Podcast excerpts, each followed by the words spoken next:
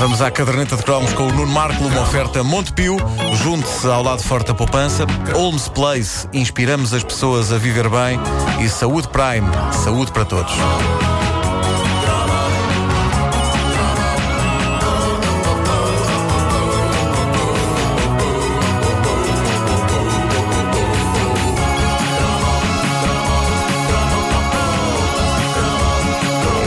Tivemos uma overdose de Batman nos anos 70 e 80 e por mim tudo bem, porque o Homem Morcego, criado nos anos 40 por Bob Kane, sempre foi um dos meus heróis preferidos. E sim, eu nunca quis acreditar nas coisas que se contavam sobre ele e o Robin. Eu era um rapaz puro, caramba. Para mim, o Bruce Wayne adotou o Dick Grayson, que era o Robin, simplesmente porque ele, Bruce, perdera os pais e não queria que o pobre Dick sentisse na pele o mesmo destino. Pronto, ok que ele se chamava Dick, mas É isso que eu ia dizer. No fundo, se calhar ele só queria era Dick. No fundo, é uma relação pai-filho. E estou disposto a desafiar para uma luta lá fora quem disser o contrário. Bom, uma vez que ninguém diz o contrário, vamos continuar. Nós tínhamos o Batman para começar nas revistas de BD. Não sei se vocês lembram disto, mas nos anos 70, tu, tu se calhar não, Vasco, eras, eras muito pequenito, mas havia umas revistas de super-heróis importadas do Brasil que eram gigantes, da editora Gigantes, pá. Ebal. Adorava, adorava. Era uma coisa, parecia. Eu acho que aquilo era tipo A3 Sim, sim, ou mais. Ah, eram, eram álbuns enormes, eh, ou então eram as minhas mãos que eram muito pequenas eh, na altura. Mas lembro-me de álbuns de BD eh, do Batman. Lembro de um deles inesquecível que era um duelo entre o Super-Homem e o Homem-Aranha. O que é incrível e histórico, porque o Super-Homem era da DC Comics e o Homem-Aranha era da Marvel. E estavam os dois juntos numa revista. Eu Estou a ser muito geek agora, não Isso estou? mexe muito contigo, não é? Estou ser Estás a muito ver geek este som? agora. Estás a ver este som? O que é? Sabes o que é isto? O que é? Que som é esse? Alerta Geek. Ah, ok, ok. Podem parar a sirene então. Mas nunca. Espera, espera, espera, ainda não parou. Ok. É que Não, foi não, muito não. forte, foi muito forte o alerta. Sim, sim, é tipo a, a sirene dos bombeiros. Mas nunca mais me esqueci dessa BD. Super-Homem contra Homem-Aranha. Primeiro andavam à pancada e depois uniam-se para lutar contra inimigos comuns. O Lex Luthor e o Dr. Octopus. E eu chorava comovido com a união. Foi dos momentos mais lindos da minha infância e juventude. Mas adiante, volta- vai, vai tocar outra vez o alerta, não Vai é? tocar. Vai. Bolas. Bolas. Não, não, estás a ouvir? Estás a ouvir? Estás a ouvir? Estou, estou. Foste. Geek outra vez. Foste. Bom, adiante, voltemos a Batman. Para além das revistas, o Batman entrava pelas nossas vidas das mais variadas maneiras. Para que tenham uma ideia, eu tinha um Batman insuflável com o qual brincava no banho. Olha, olha, estás a ouvir? Estás a ouvir? Estás a Olha, ouvir? vou dizer, isso é outro tipo de alerta. Daí estarem a tocar os Village People. Ai, macho, macho. É no primeiro single que eu comprei. Não, é- não há, não há coincidência. Uh, tive um terrível desgosto quando o Batman ficou com um buraco e ainda tentei aguentá-lo com um penso Tu não tapar o buraco. tu não queres mas, uh, não, epá, mas aconteceu, epá, Claro, acontecia com, com os claro. insufláveis. Pois, pois, pois, O que é que vocês estão para aí a pensar? Não, não, não, Eh, não. Era, era bizarro e indigno um Batman com um penso numa nádega e acabei por me separar dele com grande tristeza. Mas vocês não se perguntam às vezes onde é que estão esses brinquedos que é que podem existir ainda hoje, sabe-se lá onde? Brinquedos insufláveis com buracos e defesas razão. não coisa é capaz de não, poder. Se calhar, sim, não. sim, sim. Bom, ahm, acima de tudo, o Batman entrava nas nossas vidas pela televisão de duas maneiras diferentes. Uma era a série de desenhos animados, que, como boa parte das séries de desenhos animados super-heróis dos anos 70, era uma série de desenhos pouquíssimo animados. Em algumas cenas, praticamente só a boca das personagens é que mexia. E havia cenas repetidas em todos os episódios, porque aquela malta era poupadinha, que animar para a televisão custava caro. Mas a gente não se importava nada com isso, a gente via aquilo, sempre, sempre. And Robin, dynamic duo against crime and corruption, whose real identities as millionaire philanthropist Bruce Wayne and his young Lord Dick Grayson are known only to Alfred, the faithful butler. Ever alert, they respond swiftly to a signal from the police, and moments later, from the secret Batcave deep beneath Wayne Manor, they roar to protect life, limb, and property as Batman and Robin. Os tempos em que o Joker era conhecido como o Diabrete. O Diabrete. Era assim que aparecia nas legendas da RTP. eh, na série de de lado animados. O Diabrete. Nunca foi conhecido como o Coringa.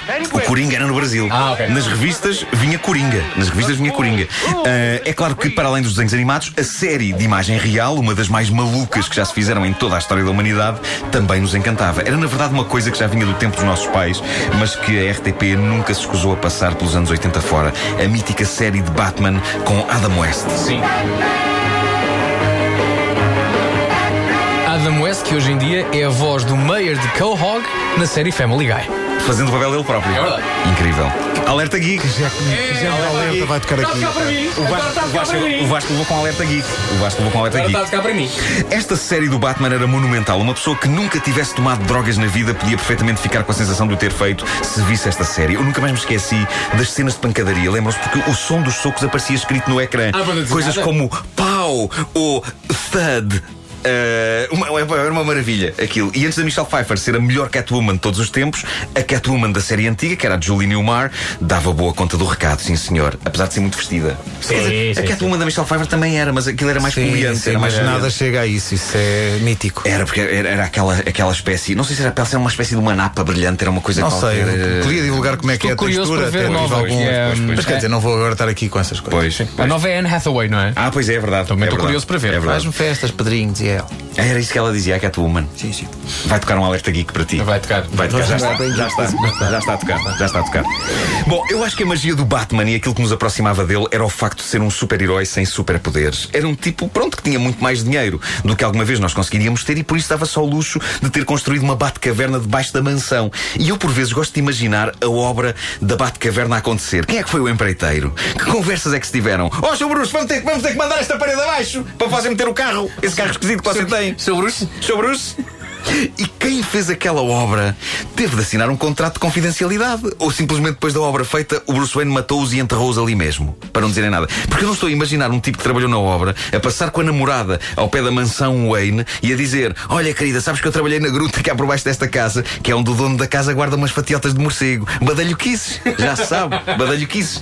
E é claro que no fim dos anos 80, mais precisamente em 89, o filme. Sim. O filme de Tim Burton, Batman, com Michael Keaton como Bruce Wayne e Jack Nicholson como Joker, tornava-se na maior mania, a Batmania, a maior mania de sempre da história do cinema.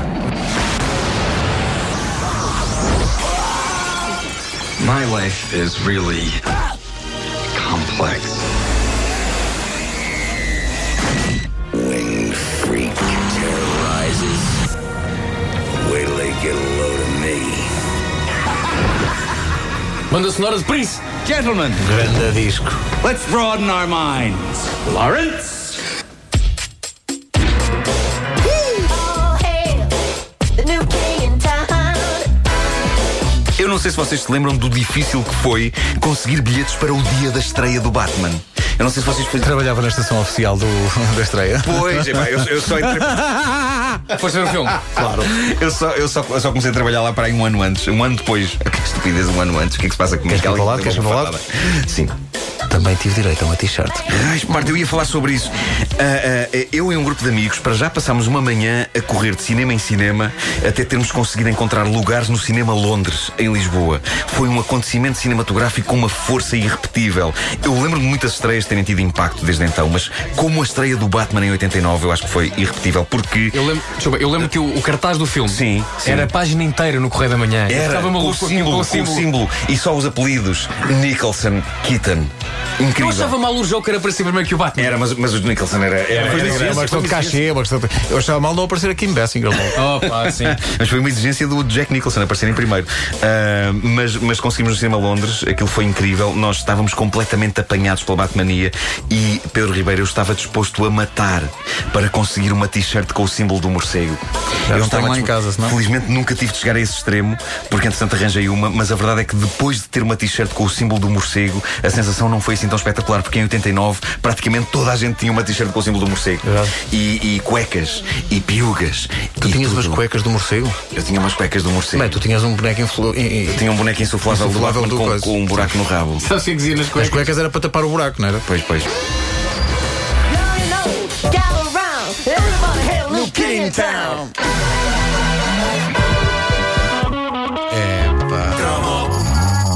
Lawrence?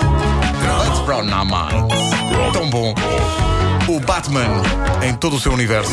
Tens a banda sonora no teu gabinete, não tens? Tenho. Pois. É o que se vai ver daqui um bocadinho, não é? Pumba! Vai buscar. A caderneta de cromos é uma oferta. Não esquecer esta parte. É uma oferta Montepio, junto ao lado forte da poupança. Holmes Place, inspiramos as pessoas a viver bem. E Saúde Prime, saúde para todos. Quando dizes saúde Prime, parece que é sempre um, um voto a um primo teu. Olha, saúde Prime. Saúde. É o meu primo Prime. Todas as manhãs o cumprimento. primo Prime, saúde. Saúde. Saúde para todos, lá em casa.